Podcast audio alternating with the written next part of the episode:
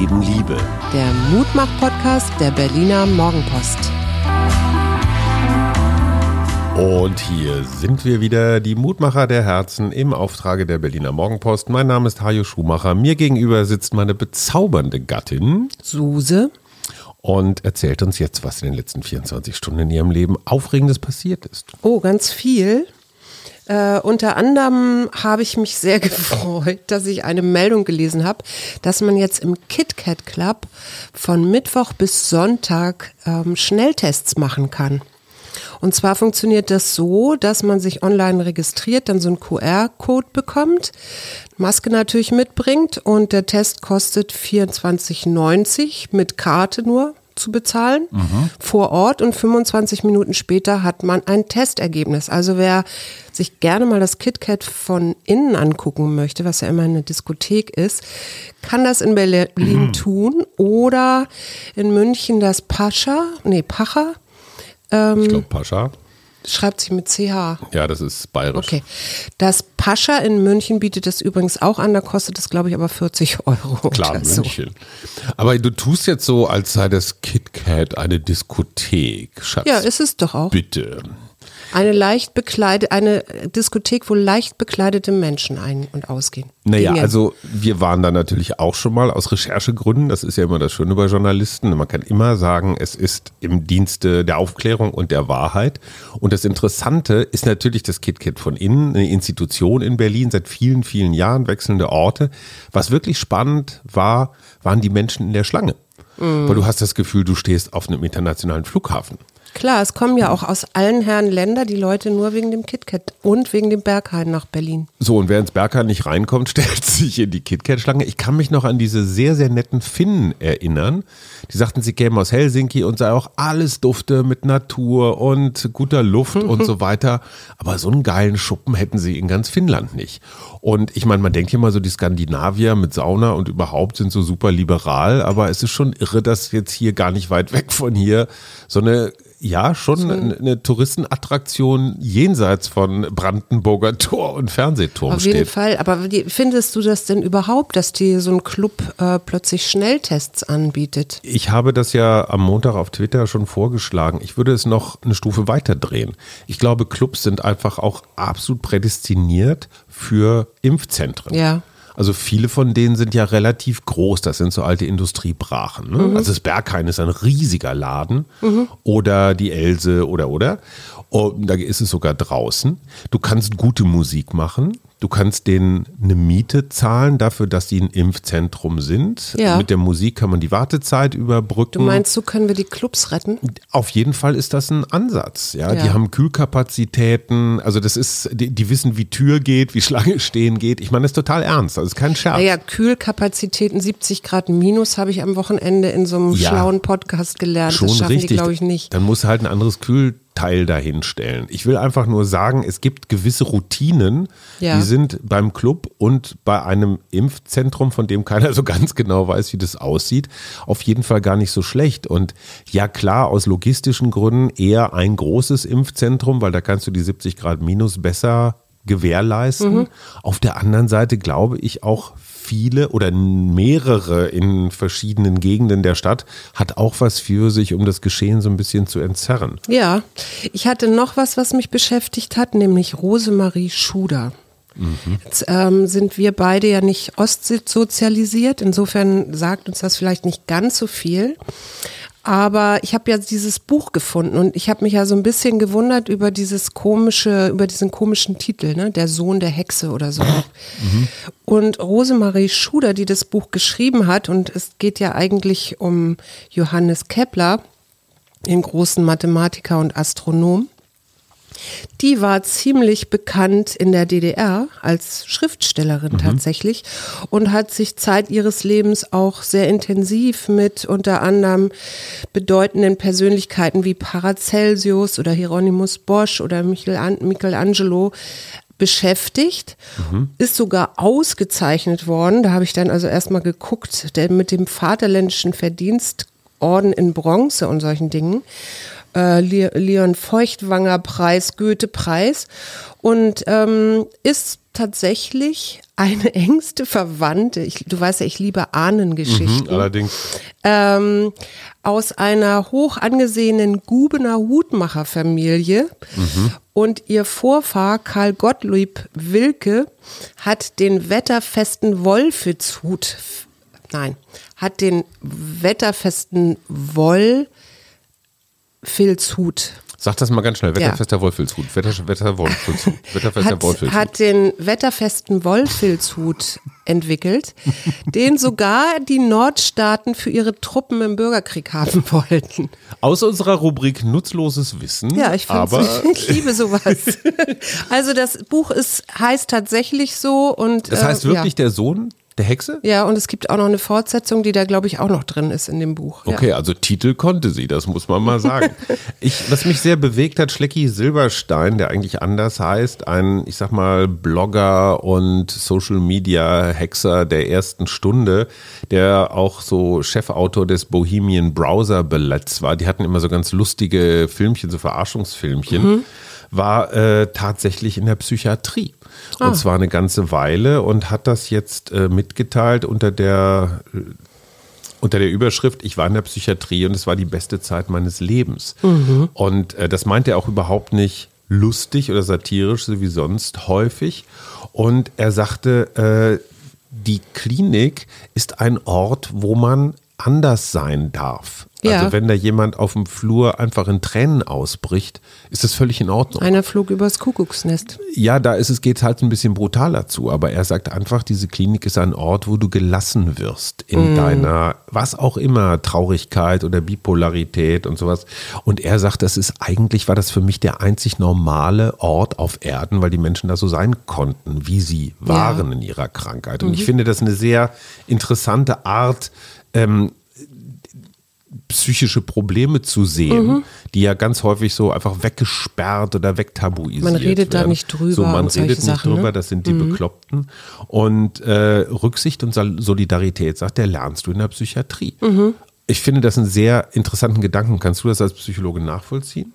Ja, ich kann das durchaus nachvollziehen, zumal das ja auch, also für mich ist es ja immer eigentlich ein kleines Raumschiff, die Psychiatrie. Mhm. Das finde ich manchmal auch schwierig, nämlich dann, wenn die Leute wieder draußen sind und ja eigentlich das alte mhm. Leben wieder so zurückhaben, wie sie es vorher hatten. Ähm, und dann ist natürlich das doch so ein bisschen, ähm, wenn du da bist und du bist, kommst da ja auch irgendwann wieder raus, das ist ja nicht bei jedem so, dann kann das durchaus äh, etwas sehr wohl Wohltuendes sein, weil du einfach auch mit dir dich mal beschäftigen kannst und von diesen ganzen anderen Dingen, die dich sonst so vielleicht aufregen, beschäftigen, weg bist. Ne? Also und, und, und Schlecki Silberstein hat das nochmal umgedreht. Er hat gesagt, so für alle ist es immer das Schlimmste, in die Psychiatrie reinzukommen, beziehungsweise das allergrößte Ziel, möglichst bald wieder rauszukommen. Ja. Und er sagt, für ihn ist das genau umgekehrt wenn er in seiner Depression diese Vorstellung von Drachen oder Dämonen hat, die ihn jagen, mhm. dann ist die Psychiatrie der einzig sichere Ort für ihn. Mhm. Das ist so eine Art Schutzraum. Ja. Und insofern ist das durchaus positiv, dahin zu gehen und auch positiv da zu bleiben und sich helfen ja, zu lassen. Überhaupt sich Hilfe zu suchen. Ne? Und da bist du auf jeden Fall richtig gut, äh, der wird dir sehr geholfen. Also das weiß ich ja selber, ich habe ja auch ein paar Monate in der Psychiatrie gearbeitet. Also ähm, ich habe noch was Schönes. Unbedingt. Und hast du schon mal was von Backward Tracing gehört? Backward, rückwärts Tracing. Mhm. Wahrscheinlich Ahnenforschung auf Englisch? nee, nee, nee, es geht tatsächlich um Corona. Mhm. Und zwar äh, ist Japan, steht ja besser dran mit ihren Zahlen, mhm. obwohl sie ähm, also viel enger leben als mhm. wir und solche Sachen. Und zwar ähm, was man sich beim Backward Tracing zunutze macht, ist nicht der R-Wert. Wir gucken ja immer, wie viele Menschen äh, ein Infizierter durchschnittlich mhm. ansteckt und vergleichen das mit 100.000, also im, sehen das im Verhältnis. Ähm, der, bei der, beim Backward Tracing ist aber der K-Wert interessant. Der mhm. besagt nämlich, wie Gleis, der besagt nämlich, wie gleichmäßig weitere Ansteckungen auf die ursprünglich Infizierten verteilt sind. Mhm. Und je kleiner der K-Wert, mhm. umso ungleicher ist die Weitergabe verteilt. Also umso weniger Menschen, das hat man tatsächlich auch nachgewiesen mit chinesischen Daten im Juni, mhm. äh, je kleiner dieser K-Wert ist, ähm, also sagen wir mal, der liegt bei 0,1, das mhm. war in dieser chinesischen Studie der Fall, das heißt, übersetzt, 10 Prozent der Infizierten lösen 80 Prozent weitere mhm. Ansteckungen aus. Das also heißt, du hast Superspreader, mhm. genau. Und was macht man jetzt? Man, anstelle nach äh, zu gucken, wer ist jetzt, du bist infiziert und äh, wer ist alles um dich rum und mhm. so weiter, gehst du halt die letzten 14 Tage zurück mhm. und guckst da auch nochmal. Und dann hast du, kannst du so Cluster entdecken. Mhm. Also wo mhm. sind mehr angesteckte Leute und wo ist einer, der vielleicht ähm, immer mal wieder mit denen zu tun hatte. Der muss ja gar nicht mal selber Symptome haben. Ich fand daran nur so interessant, dass es tatsächlich wohl so ist, dass es Menschen gibt, die, äh, und das versucht man gerade rauszufinden, ähm, an, eher ansteckend sind als andere aufgrund ihrer körperlichen oder ja, vielleicht also es gibt Verhaltens. so eine Vermutung mhm. äh, dass die besonders sprotzen beim Sprechen oder so ne also die feuchte Aussprache die mit der feuchten Aussprache genau aber man weiß es noch nicht und ich fand auch interessant an diesem K-Wert dass ähm, eine normale Grippe-Pandemie so wie wir die mhm. 2018 hatten da liegt der K-Wert tatsächlich bei äh, rund ein ein Prozent. Mhm. Also das heißt, da ist die Ansteckung oder die Verbreitung viel gleichmäßiger mhm. als bei Covid. Das fand ich eine ganz interessante Information. Es ist ja am Montag noch sehr viel gesprochen worden über die Sendung von Anne Will am Sonntag. Da ging es ja auch um den Vergleich Europa-Asien. Mhm. Also soweit man Asien überhaupt verallgemeinern kann. Mhm. Was machen die besser? Beziehungsweise warum haben die äh, Taiwan einfach ganz niedrige Todeszahlen. Mhm. Und das Interessante daran ist, ähm, dass die erstmal diese, äh, dass, sie, dass die erstmal diese SARS-Erfahrung haben von vor 15 Jahren. Die mhm. haben einfach ganz viel gelernt. Und da scheint wohl eine goldene Regel über allem zu schweben. Ja. Wir wollen die Fallzahlen konsequent niedrig halten. Mhm. Und in dem Moment, wo irgendetwas anfängt unkontrolliert zu werden, sofort reagieren. Mhm. Das ist das, was wir, ich sage jetzt mal wir, in diesem Herbst eben nicht gemacht haben. Nee, zu spät gemacht dann im Endeffekt. Zu spät. Und ne? auch nicht wirklich konsequent. Ne? So, und du kriegst die Zahlen aber tatsächlich nur solide runter, ganz runter, wenn du einen harten Lockdown machst. Ja. Und das heißt, drei Wochen müssten wir jetzt hier in Deutschland wirklich richtig Tür zu und überhaupt nicht mehr raus und keine Schulen und kein gar nichts, kein Nahverkehr, mhm. dann hast du sie wieder da unten. Solange wir jetzt, ich sag mal, in dieser Kompromisssituation segeln, so immer nur verhindern, dass sie noch höher werden, aber sie nicht wirklich runterkriegen, ist das ein europäischer Weg, der am Ende für Gastronomie, für Theater, für alles andere womöglich schädlicher ja. ist. Ich bin mir sicher, dass wenn die nächste Pandemie kommt, hoffentlich nicht so bald, dass sich aber die deutsche Strategie verändern wird, mhm. weil wir sind lernende Systeme. Mhm. Und der andere Punkt ist natürlich auch, gibt es in Japan, gibt es in Korea, in Taiwan, in Vietnam eigentlich so viele Impf- oder Corona-Gegner, die dann zu Tausenden auf die Straße gehen. Wenn wir uns Paris zum Beispiel angucken, jetzt am Wochenende, da gab es wirklich Straßenschlachten. Ja. Äh, das kennt man aus, äh, das kennt man aus asiatischen Ländern nicht so. Die sind halt auch ein bisschen rigider, die sind manchmal auch ein bisschen lockerer mit dem Datenschutz, was, mhm. was auch vorgeworfen wird. Das heißt also, unsere individualistische Gesellschaft, ich will meinen Fußball, ich will meine Kneipe, ich will mein Fitnessstudio. Hauptsache ich, ich, ich, ich. Ja, und du machst ja immer diesen Unterschied zwischen individualistischen und kollektivistischen ja. Gesellschaften. Und ich glaube, da ist die kollektivistische Gesellschaft im Vorteil. Ja. Wir als Egomanen würden uns da aber wahrscheinlich gar nicht so zurechtfinden. Ja, wobei ich heute auch von einer Ärztin einen äh, Post gesehen habe, die hat gesagt, äh, bei den steigenden Zahlen von äh, benutzten oder es gibt kaum noch freie Intensivbetten hier mhm. in Berlin ne? und äh, vielleicht sollten wir dann doch noch mal unsere Weihnachtspläne überdenken. Mhm. Und dann habe ich gedacht, naja, wenn man jetzt im KitKat äh, Schnelltests machen kann. Mhm. Dann könnte ich ja auch sagen, wenn ich gerne Opa oder Oma einladen möchte zu Weihnachten, ja, dass ich zehn Tage vorher in Quarantäne gehe, also dann wirklich meine äh, Kontakte so weit beschränke wie nur irgendwie. Also du machst einen und Schnelltest? Dann, und, dann, dann mache ich den Schnelltest mhm. und dann kann ich ja sehen, ähm, und wenn ich den, wenn der dann negativ ist, dann wird der auch negativ sein und dann, oder eher ist, ist die Wahrscheinlichkeit größer, dass er negativ ist. Ich fände es ja noch lustiger, Opa und Oma mit ins KitKat zu schlappen. Oma so ein bisschen in Strapse, Fatih im Hasenkostüm, auch nicht so schlecht. Okay, gut. Ähm, es gibt noch ein bis zwei Neuerungen, die wir mit euch besprechen möchten. Und zwar würden wir zwischen den Jahren, wenn es dann so ein bisschen nach, wie war es so, alles 2020 kommt, wir würden gerne ein Hörer- oder Hörerinnen-Gespräch führen. Nämlich mit jemandem von euch. Also der wirklich Bock hat, nochmal das Jahr Revue passieren zu lassen. Wie war es bei ihm, wie war es bei ihr? Also keine Lobhudelei jetzt Podcast, sondern einfach mal, ich sag mal, so eine Stimme von jemandem, ganz normalen, weil wir hören uns immer so in unserer kleinen Bubble reden, aber es wäre echt spannend zu erfahren, wie es bei irgendwem von euch ist. Das ist alles überhaupt kein Problem. Wir können das über Telefon, über Internet zuschalten.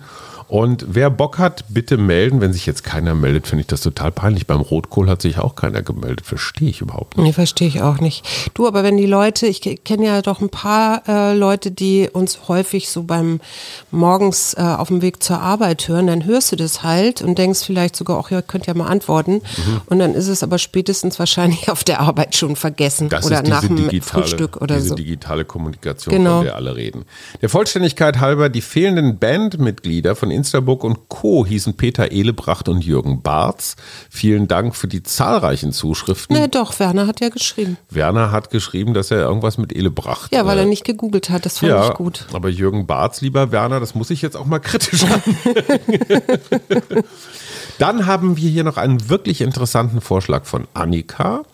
Die sagt, also wenn nicht geimpfte Menschen in Zukunft in ein Fußballstadion wollen und die Mehrzahl der Menschen ist geimpft, dann kann man denen doch sagen, pass auf, ja, ihr könnt hier rein als nicht geimpfte, aber auf eigene Gefahr. Ja. Also ihr unterschreibt, dass ihr keinerlei Ansprüche gegen irgendwen stellt wegen, ähm, wegen einer möglichen Erkrankung. Mhm.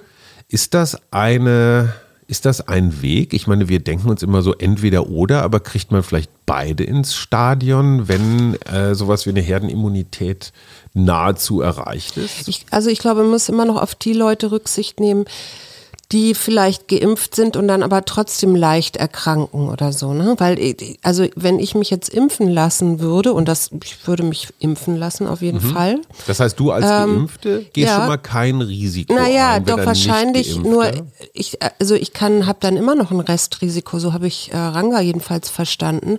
Nur ich werde wahrscheinlich nicht so doll erkranken, wie das jemand tut, der nicht geimpft ist ähm, wenn ich erkranke. Ne? Mhm. Weil äh, ja auch von den, äh, die haben ja eine Blind, Doppelblind-Studie mhm. gemacht und auch von denen, die ähm, geimpft worden sind, sind zwei oder drei oder so erkrankt, wenn ich das richtig, wenn ich ihn richtig verstanden habe, mhm. da in eurem Podcast. Aber die Idee von Annika finde ich erstmal grundsätzlich richtig. Wenn ja. wir, sagen wir mal, in einem Jahr, böses Wort, durchgeimpft sind und so wie die Zahlen jetzt sind, 60 Prozent würden sich sofort impfen lassen, 20 mhm. in überlegen. Berlin übrigens auch, das 58 Prozent. 20 gar nicht, also so 60, 20, 20 ungefähr ist das Verhältnis. Ja. Und dann entscheidet sich die Hälfte der Zögerer vielleicht auch dazu, dann hast du sowas wie 70 Prozent, das ist sowas wie eine Herdenimmunität. Mhm. Also kann die Herde dann nicht-Geimpfte auf eigene Verantwortung ertragen oder nicht? Das ist ja die grundsätzliche Frage, so von wegen Eigenverantwortung. Mhm. Ne? Du kannst zwar angesteckt werden da drin als Nicht-Geimpfter, aber du kannst die, die geimpft sind, nicht anstecken. Ja. Oder wenn dann überhaupt nur sehr, naja, sehr schwach. Ich, ich finde, man muss auch immer gucken, wie ist denn das eigentlich mit Kindern oder so. Wir wissen zwar, dass Kinder sich nicht so doll anstecken, also dass das Immunsystem bei Kindern anscheinend besser funktioniert als bei Älteren äh, also Mittelalten, ich rede jetzt nicht von den ganz Alten.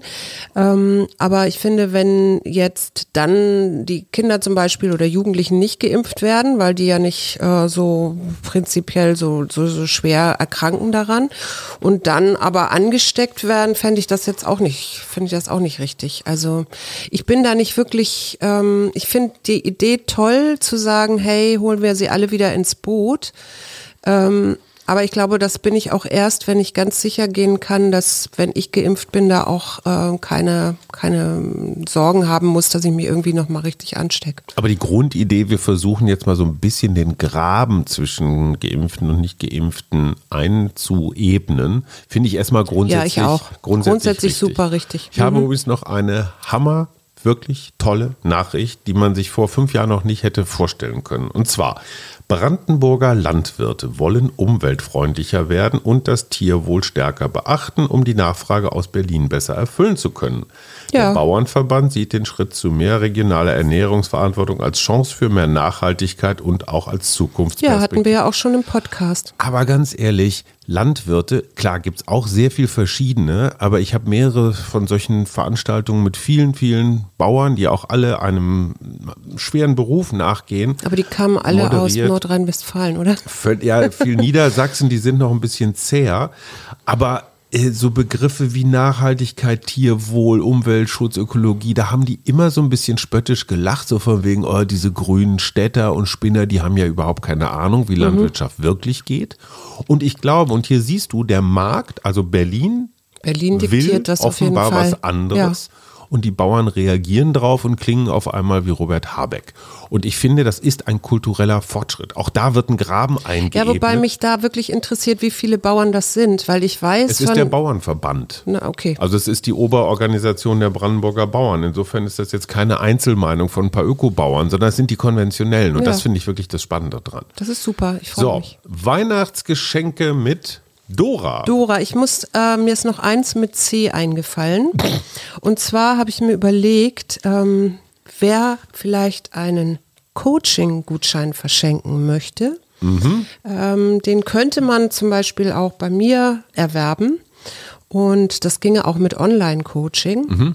Und ich würde sagen, ähm, zweimal 60 Minuten würde ich zu dem Preis von einem anbieten. Ah, das ist aber jetzt Black, aber ich würde, Black Tuesday. Ich würde aber, äh, oder ich würde da vielleicht sogar nochmal, ich mache ja manchmal auch meine Preise, je nachdem, wie viel jeder überhaupt, wie, wie viel jemand überhaupt äh, ausgeben kann, äh, könnte ich auch nochmal anpassen, aber das wäre jetzt auch noch eine Idee für C. Und für D habe ich den Dübelkasten, den würde ich dir dann nämlich schenken, weil ja deine Dübel immer quer hier durch die Wohnung fliegen. Ja, aber ich habe vor allen Dingen immer den falschen. Oder den Dünnbrettbohrer. Ich, haha, ich würde dir ein Buch von Don DeLillo schenken. Mm. Äh, oder was von Douglas vielleicht, auch sehr originell. Sehr. Ich schätze, oder eine Dattelpalme. ich schätze ja insbesondere auch Daunendecken. Und zwar das. Du bist irgendwie bei Bett, ne? Du hattest gestern, vorgestern schon Bettzeug. Ja, mit C ist mir nichts eingefallen. Kopfkissen ist ja leider nicht mit C. Aber ich habe tatsächlich, ich weiß nicht, wie es euch geht, aber diesen November mit größtem Vergnügen echt verschlafen. Also ich beneide den Bären um seinen Winterschlaf tatsächlich. Ich könnte mich tagelang überhaupt nicht aus meiner Höhle rausbewegen. Aber du liest dann müsste. zumindest, oder? Du schläfst ja dann nicht. Ja, aber es ist so ein Halbschlaf, so ein Dösen, dann wieder ein bisschen lesen und so. Ich liebe es total. Was fällt mir noch? Also ein Buch von Dürrenmatt vielleicht noch oder von Albrecht Dürer, ein Original. Also wenn du mich wirklich liebst, dann das. So. Äh, nee, ich dachte, du schenkst mir das. Das habe ich, hast du falsch verstanden. Nein, nein, das waren Vorschläge für dich. Deswegen auch D. Ach so, und nicht ja, mich. Ja, ja. Das kannst du dann bei M nein. machen. So, wir Gut. ziehen, ich bin dran, wir ziehen ein Motto für diese Woche und Die Heilung hast du schon runtergeschmissen? Wahrheit. Wahrheit. Tat ja, oder Wahrheit? Wahrheit? Ich bin für die Pflicht. Tat. Ich weiß immer gar nicht so genau, Wahrheit oder Pflicht, das ist doch Flaschendrehen. Ne? Da zeigt ja. die Flasche auf dich und dann musst du dich entscheiden, Wahrheit oder Pflicht. Ja. Und wenn ich dir dann sage, da, da musst du eine ganz, ganz intime Frage beantworten, mhm. so von wegen, welche. Deswegen habe ich ja gerade Tat gesagt. Okay, und Tat wäre dann aber auch, du musst einmal nackt um Block laufen. Also ist auch peinlich. Das ist zu kalt. Ja, gerade ist ja. Ich finde es gerade echt ein bisschen kalt. Also ich mich hier drin in der Wohnung mache ich das gerne für dich, wenn du das möchtest, aber draußen. So, wir müssen jetzt zum Ende kommen, liebe Hörer. Wir haben noch was vor. Wahrheit. Die Wahrheit offenbart sich dir in einem Prozess, der immer weiter in die Tiefe geht, je mehr du an Weisheit gewinnst. Gestalte dein Leben so, dass du aufrecht und wahrhaft deinen Weg gehen kannst wahrhaft Weg. Das mache ich nachher. Hier zeige ich dir nackt durch die Aber Wohnung. Trotz, trotzdem nochmal, ich finde, Wahrheit ist ein total schwammiger, Wahrheit ist ein total schwammiger Begriff, mhm. weil ich habe meine, du hast deine. Mhm. Äh, Aber das ist ja der erste Weg zur Erkenntnis, dass es viele Wahrheiten gibt und nicht die eine. Ach, okay. Wir freuen uns auf Bis die nächste morgen. Folge. Tschüss. Tschüss. Wir. Arbeit, Leben, Liebe. Der Mutmach-Podcast der Berliner Morgenpost.